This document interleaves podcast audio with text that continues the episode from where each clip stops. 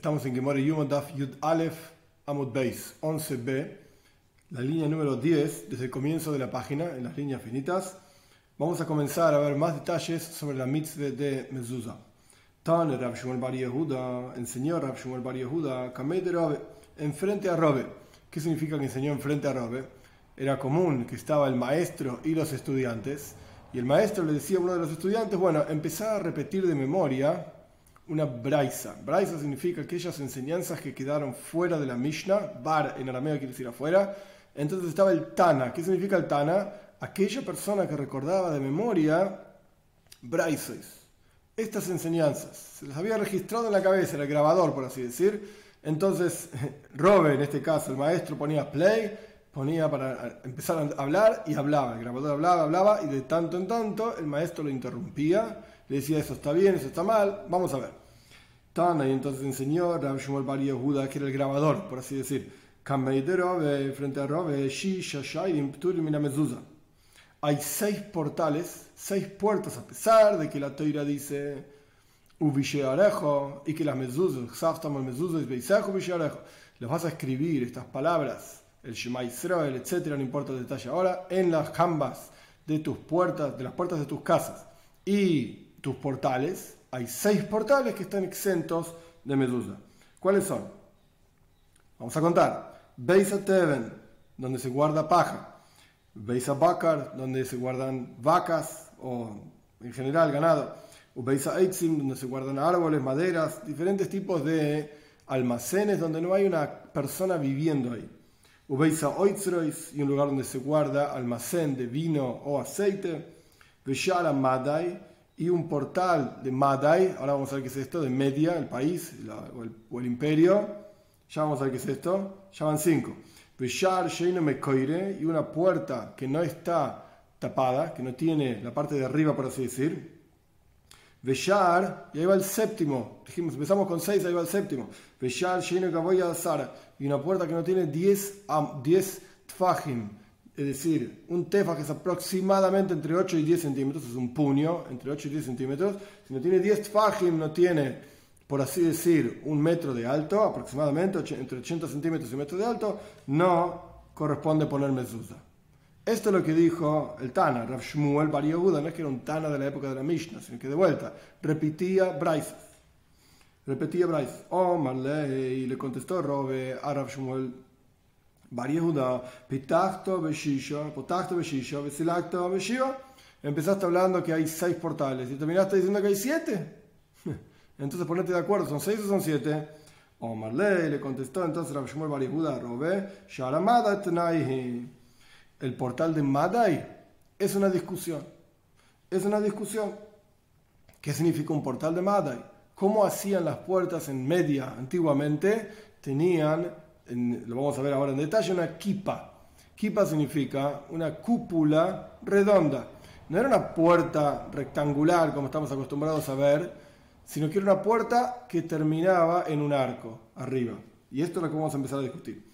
Esta puerta, por cuánto, es una discusión entre nuestros sabios, como vamos a estudiar. Entonces, él dijo que son seis portales que no tienen mesusa, seis con seguridad que no tienen mesusa, y hay uno que es una discusión de Tania, porque aprendimos en otra braisa, kipa, es decir, un arco arriba de la puerta, es decir, de vuelta, que la parte de arriba de la puerta no termina recta, sino que termina en arco. Rabbi Meir Mechayev Mezuzah Poitrin. Rabbi Meir dice que corresponde colocar una mezuzah y Jajomim, los sabios que discuten en este caso con Rabbi Meir, Poitrin exentúan, no necesita tener mezuzah. Beshavin Shen Yeshbi Raglo Asara y están de acuerdo Rabbi Meir y Jajomim que sí, traducción literal, hay en la pierna 10, está obligado a tener mezuzah. ¿Qué quiere decir esto? 10 se refiere a 10 tfajim, como dijimos anteriormente. Y en la pierna, ¿qué quiere decir? Hay diferentes formas de hacer un arco. Uno puede hacer un arco que es apoyado en el piso, tomando en cuenta la base misma. Supongamos que la que more nuestra es la base, entonces de base a base es un arco. Quiere decir que no tiene pie el arco. Ahora, si el arco tiene un cierto pie y después termina el arco y baja el pie, o sea, tiene una parte recta en donde hay, como vamos a estudiar, cuatro tfajim, es decir, puños, cuatro tfajim de ancho, es lo mínimo que una puerta puede tener. Entonces, si no hay un regel, no hay una parte recta en la base de la puerta, que entre extremo de la puerta al otro extremo de la puerta haya por lo menos cuatro tfajim, si no hay una parte recta, entonces con seguridad, vamos a ver, no corresponde poner mezuzah. Por eso dice, vamos a de vuelta a la playa, taño, kipa, un arco, ¿cómo está hecho el arco? No sabemos todavía. Rabbi Meir Mejai Mezuzah Jajamim Poitrim. Rabbi Meir dice que tiene que tener Mezuzah y Jajamim dicen que está exento de Mezuzah. Y están de acuerdo que si hay 10 fajim en la pierna, en la pata, digamos, de la puerta, o sea, 10 fajim, un metro aproximadamente, recto y después viene el arco, pero por cuanto hay una parte de puerta normal, que sería la parte de 10 fajim en la base de la puerta que es recta y tiene de vuelta de alto 10 fajim, aproximadamente un metro, y 4 fajim de ancho, ahí están de acuerdo ambos, Rabbi Meir y Jajomim, que corresponde poner mezuzah. Omar Valle, ahora Valle nos va a explicar cuál es realmente la discusión entre Jajomim y Rabbi Meir. Dice Abaye, de Kula y Alma, todo el mundo está de acuerdo, es decir, todo el mundo en este caso es Rabbi Meir y Jajomim, a Sara, si toda la puerta tiene en total 10 tfajim de alto desde el piso hasta la punta del arco, estamos discutiendo una puerta que está hecha de arco, en forma de arco, desde el piso hasta la punta del arco hay 10 tfajim, ve'ein beragla gimel, pero la parte recta al pie de la puerta no tiene tres tfajim, sino que tiene menos de tres tfajim y después viene un arco y en total tiene diez tfajim. Belav klum. No es nada, no es una puerta. Entonces está exento de mesusa. Todo el mundo está de acuerdo, incluso Rabbi Meir. Y Nami, otra opción, Yesh Beragla Gimel. Otra opción es que la parte recta al pie de la puerta tiene tres tfajim de alto que voy a asar, pero el total de la puerta con el arco arriba no tiene 10 fajim de alto. no se llama puerta. No se llama puerta, no es nada.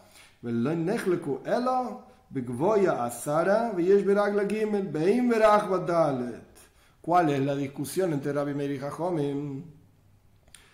Que la puerta esta con el arco tiene 10 fajim de alto, se llama puerta y la parte recta al pie de la puerta tiene tres tfajim, entonces tres tfajim abajo rectos y diez tfajim de alto por lo menos en total.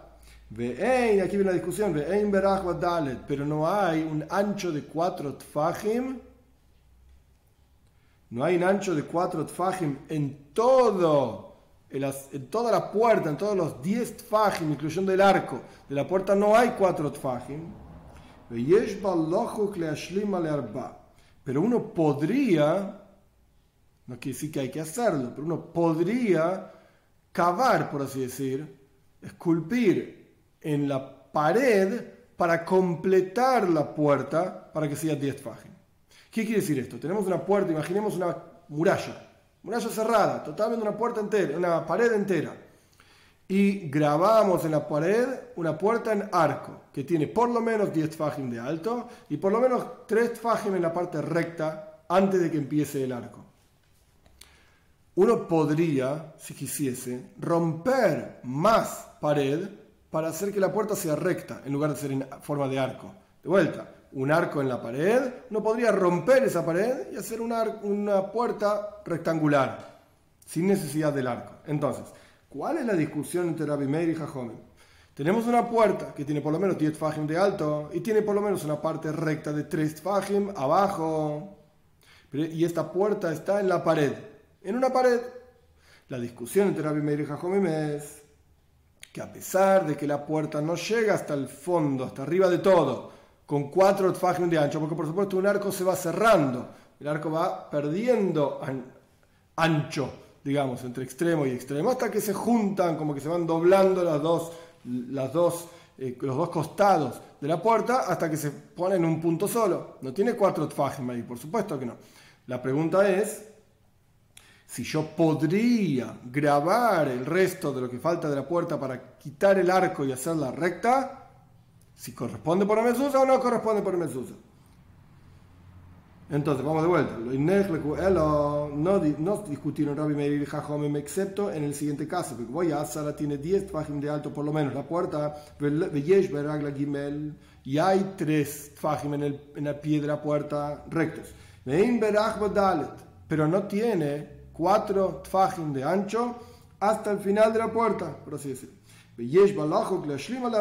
Pero está en una pared que nos daría la posibilidad de grabar esa pared, de, romper esa pared hasta hacer la puerta recta. Rabbi Meir sabe quien le Ashlim, Rabbi Meir dice que se podría, por cuánto se podría grabar ahí adentro, entonces podemos poner una mezuzá, debemos poner una mezuzá en esa, en esa puerta. Rabbanan saben, Rabbanan opinan, no, no observamos la puerta como que podría en potencial, tiene potencial de ser recta y podría tener cuatro tfajim arriba también, por una cuestión estética no los tiene, entonces, din no ponemos mezuzah. Por cuanto la puerta no tiene, no tiene la medida correspondiente, no vemos la puerta en potencial, vemos la puerta en la práctica, dice Jajomim, no ponemos una mezuzah. Esta es la discusión entre Jajom y Rabbi Taru Rabbanan enseñaron a nuestros sabios, la Gemara trae otra braisa. Enseñaron a nuestros sabios, Beis Akneses, Beis Aisha, Beis Ashutafim, Hayeves Mezuza, la casa de reunión. Beis Akneses es una sinagoga donde la gente se reunía, Lichno y se es reunir para rezar. Beis Aisha, la casa que pertenece a una mujer, pero no a un hombre, pertenece a una mujer. Beis Ashutafim, la casa de socios, es decir, no pertenece a una persona, pertenece a más de uno. Hayeves Mezuza, está obligado a tener Mezuza. Pregunta la Gemora, pshita, obvio, ¿quién te, ¿por qué podrías haber pensado que no corresponde que ellos tengan mezuzá? Mau de Teima podrías haber pensado Beisejo, la toira cuando habla de las leyes de mezuzá dice mal mezuzá es Beisejo, las escribirás las jamas de tu puerta, Beisejo, tu puerta, Velo Beisá, y no la casa de ella, la casa, la casa tuya masculino, en general la toira habla en forma masculina, tu casa de hombre y no la casa de una mujer. Si pertenece a una mujer no tiene que tener mezuzá. ¿Podrías haber pensado eso? Venía a estudiar, aprender. La casa de una mujer también tiene que tener mezuzá. Tu casa en singular y no la casa de ellos. O sea, una sinagoga donde se reúnen. O una casa de shutafim, de socios. Podrías haber pensado que no corresponde poner mezuzá, porque la teoría dice Beisejo, tu casa, Kamash Malan. Venía a aprender que corresponde poner mezuzá en la sinagoga, corresponde poner mezuzá en la casa de una mujer y corresponde poner mezuzá en una casa de socios. Pregunta la Gemore, y digamos que efectivamente no corresponde poner mezuzá en la casa de ellos. La toira dice al fin y al cabo, Beisejo, tu casa, y no Beisá, no la casa de ellos, no Bateihem, la casa de ellos, ni de ella ni de ellos. O Marcra, la que me responde, dice el versículo Estás equivocado. Tienen que tener mezuzá ellos. ¿Por qué? Porque el versículo dice, ¿Por qué colocamos la mezuzá? La toira dice en la segunda parte de Shema, al final, cuando habla de las leyes de mezuzá, para aumentar tu la vida de ustedes, en plural, y la vida de sus hijos. Estos, ustedes, varones y sus hijos, quieren vida, todos necesitan vida, y aquellos, es decir, la gente que va a la sinagoga, la mujer, los shutafim, los socios que tienen una casa en común, ¿acaso no requieren vida? Claro que sí. Entonces, todo lo que requieren vida corresponde que tenga mezuzá en la casa. Obviamente hay leyes de mezuzá donde no corresponde poner mezuzá. Por ejemplo, donde viven las vacas, como vamos a estudiar, ya estudiamos un poco, vamos a estudiar más también. Pero, donde viven seres humanos, claro que poner mezuzá. Por supuesto tiene que ser Yehudim, pero tiene que tener mezuzá. Elo, entonces, Beisejo la malei. ¿Por qué la toira dice Beisejo? Al fin y al cabo es lo que está escrito. Suena que tiene que ser la casa de un hombre, la casa de un individuo solo y no en plural. Que drobe. Esta palabra Beiseja viene a enseñarnos lo que enseña Robe. De Amar Robe, que dijo Robe, Derech Jo. ¿Dónde colocas la mezuzá? La toira lo único que dice Xaftamar mezuzá es Beisejo Vishalejo. Le vas a escribir estas palabras del Shema Israel en las jambas de tus puertas y tus portales. ¿Pero dónde en la puerta? Hmm, no dice. Entonces explica Robe de esta palabra Beisejo, que se escribe Beis Yud Taf Chaf, Beisejo, cuatro, cuatro letras. es igual, se escribe igual que la palabra biosejo, que se escribe igual, pero con una alef de más, que encima ni siquiera suena esa alef. Quizás suenan diferentes beisejo, biosejo, porque la vocalización de las palabras es diferente, pero la escritura es prácticamente igual. ¿Qué significa biosejo? ¿Cómo entras? ¿Y cómo entras a la casa? Explica Robe. Cuando levantás las piernas para caminar, la pierna derecha la levantás primero. Entonces va del lado derecho. ¿De dónde aprendemos que la mezuzá corresponde colocarla en el lado derecho? Beisejo, tu casa, derech biosejo, como entras en la casa.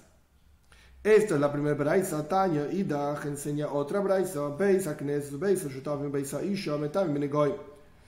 La sinagoga, la casa de socios y la casa de una mujer impurifican con manchas.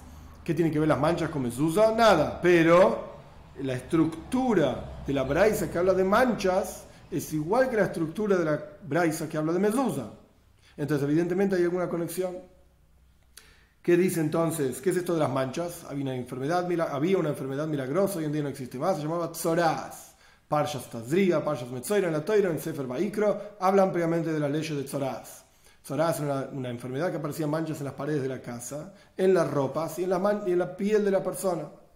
Y explica Rambam ampliamente en sus leyes de Tzoraz, en el Mishneh Torah, en su libro de leyes, que esto venía, una enfermedad milagrosa que venía por Lashon Hara, por hablar mal. Pero la cuestión es que estos lugares, exactamente los mismos que estábamos hablando sobre Mezuzah, que están obligados a en Mezuzah, la, la trae una braisa que dice que están obligados y que no están obligados, perdón, sino que impurifican con manchas.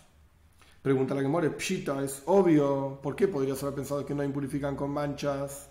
Maude Teima, podrías haber pensado, analicemos el versículo o uno de los versículos, por supuesto, hay un montón que hablan sobre manchas y las casas. Uva asherloi habais. El versículo dice Uva, va a venir asherloi, a quien le pertenece a él, loi es él en masculino, habais, la casa. Entonces, loi veloy la, le pertenece a él y no a ella, la casa de una mujer quedó exenta de manchas. Loi veloy la hen, le pertenece a él y no a ellos. Es decir, la casa que pertenece a más de una persona está exenta. Podrías haber pensado esto, por eso con Mashmalan vení y aprende. La Braisa nos enseña que estas casas, estas viviendas, digamos, están obligadas a manchas, o sea, de vuelta, reciben manchas, porque si, están si están exentas, aunque haya una mancha en la pared, no significa una mancha, una mancha de tzaraz. Pero en estos casos, la sinagoga, la casa de los socios, la casa de la mujer, si hay una mancha en la pared, y por supuesto tiene las leyes de la mancha de Tzoraz, es Tzoraz efectivamente. Ve, imagíname, ¿y por qué no decimos efectivamente? Por cuanto la Torah dice ayer Loyabais, que le pertenece a él en masculino la casa, digamos que están exentas del tema de estas casas, sinagoga, socios y mujer, exentas de manchos. Omar Kra, la, la casa, eh, perdón, el versículo dice, Bebeis el puede haber una mancha en una casa, en la tierra, donde ustedes heredan. Y ahí dice casa y heredar. Las mujeres también heredan esas casas. Todo, todo, todo, Israel, por así decir, heredaron, heredaron perdón, Eretz Israel, la tierra de Israel. A pesar de que sean socios también, a pesar de que sea una mujer. Él, entonces, la Malí ¿por qué la Toira dice ayer que la casa le pertenece a él? ¿Qué nos enseña ese versículo? Evidentemente no nos enseña que la sinagoga, la casa de socios y la casa de mujeres están exentas de Mesusa. Eso no, pero ¿qué es lo que sí enseña? Esto está hablando de una persona que separa la casa para él, ayer la casa es mía no quiere prestar sus herramientas, es decir, todo lo que está dentro de mi casa es loy, es para mí, es todo mío, soy un egoísta mezquino. No quiero prestar a los demás. Veo y me loy. Y él cuando le viene a pedir, tenés un hacha, tenés una olla, tenés una sartén, dice, no, no tengo, porque no quiere prestar. Entonces dice que no tiene, miente. Acá me farse muy. Dios lo hace público a este tipo, que es un mentiroso y es un, mezquino. Sí tiene la olla, sí tiene el hacha, tiene la sartén. Que es Cuando la persona tiene que sacar todas las cosas que tiene dentro de la casa para que no se impurifiquen, así explica la toira al respecto de tzaraz, antes de que venga el kohen, porque eh, no voy a entrar en todas las leyes de tzaraz ahora, pero antes de que venga el kohen, que era efectivamente quien tenía que mirar la mancha y determinar si era una mancha pura o impura, porque podía ser una mancha de humedad, yo qué sé, no de tzaraz, el Cohen venía, observaba, pero antes de que venga y mire, el Cohen mandaba sacar todas las cosas de la casa. Y ahora cuando sacaba este tipo, mezquino, todas las cosas de su casa, ahí la gente veía, hey, ayer te pedí una olla, vos me dijiste que no tenías, ahí está. Ayer te pedí una sartén, un hacha, etc. Por eso, como la teoría dice, Loy, de él es mío, exentúa a la persona que sí efectivamente presta las cosas a los demás, este tipo no tenía, digamos, manchas de tzaraz. Continúa la Gemora analizando esta braisa. Ya entendimos por qué la toira dice loy abais. La persona que tenía tzaraz era porque era un egoísta y mezquino. Más allá de lo que yo expliqué del Rambam, que también tenía la Hara, diferentes razones de por qué podían aparecer manchas de tzaraz en las casas.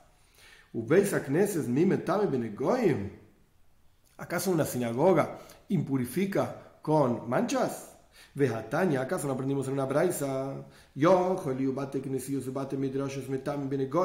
vos podrías pensar que las casas de reunión para rezar las casas de estudio, bate impurifican con manchas. Podrías pensar que corresponde, no es que corresponde, sino que si hay una mancha puede ser que sea tzaraz.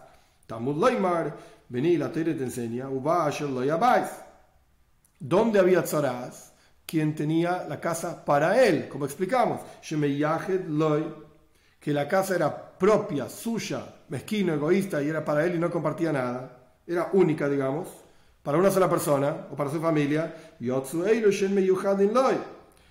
Esto exentúa estas casas, la sinagoga y la casa de estudios, que no son particulares para una persona, son de muchos. Entonces, la primera Braisa decía que la sinagoga, y esto incluye también una casa de estudios, Metam y se podrían impurificar con manchas, pero la segunda Braisa dice que no, porque no son casas individuales, sino que son casas públicas o semipúblicas. Loikasha, no es un problema. Te voy a explicar por qué una Braisa dice que sí reciben impureza y la otra Braisa dice que no reciben impureza Meir. Una braisa el autor es Rabbi Meir y la otra braisa el autor es Rabbanan. De Tania, porque aprendimos en otra tercera braisa. Beis akneses, yeshba beis dira, lechazan akneses, hayav mezuzah. Una sinagoga que tiene una casa donde vive el Hazan. Hazan es como si fuese el encargado de la sinagoga, que limpia, que pone, saca, etc. Así se llamaba Hazan Aknes. Hoy en día Hazan es el que canta en la sinagoga, canta frente a las gentes, el Shliach Tzibur es el que lidera los rezos y, canta lindo. Pero antiguamente Hassan tenía otro significado, era el encargado de la sinagoga. Entonces, una, sinagoga que tiene una casa, veis, dira, una casa de vivienda, para el Akneses, para el que era el encargado de la sinagoga, Hayab Mezuzah. La sinagoga también tiene que tener mezuzah. Por cuanto la casa que está en el interior de la sinagoga tiene mezuzah, la sinagoga entera tiene que tener mezuzah. Pero ¿qué pasa si es una sinagoga que no tiene una casa donde vive el encargado? Paréntesis. Hoy en día es un poco diferente por cómo está construido cada edificio, eh, de vuelta, hoy en día. Pero antiguamente el edificio era simplemente una casa con una puerta donde se entraba y estaba la sinagoga. Los baños estaban afuera, no había una oficina, no había una biblioteca, no había nada, era una casa donde la gente se reunía, nada más. Como si fuese simplemente imaginándose un granero muy grande, donde la gente entraba y rezaban, y después se iban. No es que guardaban granos, era una sinagoga, pero no tenía una casa donde alguien vivía. Así era antiguamente. Hoy en día los edificios obviamente son diferentes, hay diferentes habitaciones, oficinas, baños, bibliotecas, incluso habitaciones para dormir. Entonces ahí, por cuanto hay una casa donde se podría vivir dentro del edificio donde también está la sinagoga, entonces todo lleva mezuzah. Pero esto es lo que estamos hablando acá, el caso en el cual She'ein Beis Dira, si hay una sinagoga que no tiene una casa donde vivir, Rabbi Meir, Mejai, Poitrim. Rabbi Meir dice que tiene que tener mezuzá, a pesar de que no tenga la casa para vivir ahí. Y Jajomim dice que no necesita mezuzá. Entonces aquella braisa que decía que la sinagoga recibe impureza y la sinagoga corresponde poner mezuzá, esa braisa es de Rabbi Meir. Y la braisa dice que la sinagoga que no corresponde poner mezuzá y la sinagoga no recibe impureza, en ese caso es Jajomim, es nuestros sabios que no corresponde poner mezuzá, dicen ellos. Ve Iba y Seima. Y si querés te doy otra respuesta para resolver la contradicción entre las dos braisas. Ambas corresponden a nuestros sabios. Pero hay callo. Y no es un problema. El, la braisa que dice que la sinagoga no corresponde poner mezuzá, se está hablando de una sinagoga que no tiene una vivienda en su interior. Y la braisa que dice que la sinagoga tiene que tener mezuzá, se está hablando de una sinagoga que efectivamente tiene una vivienda en su interior. Y ambas siguen la opinión de Rabbanan.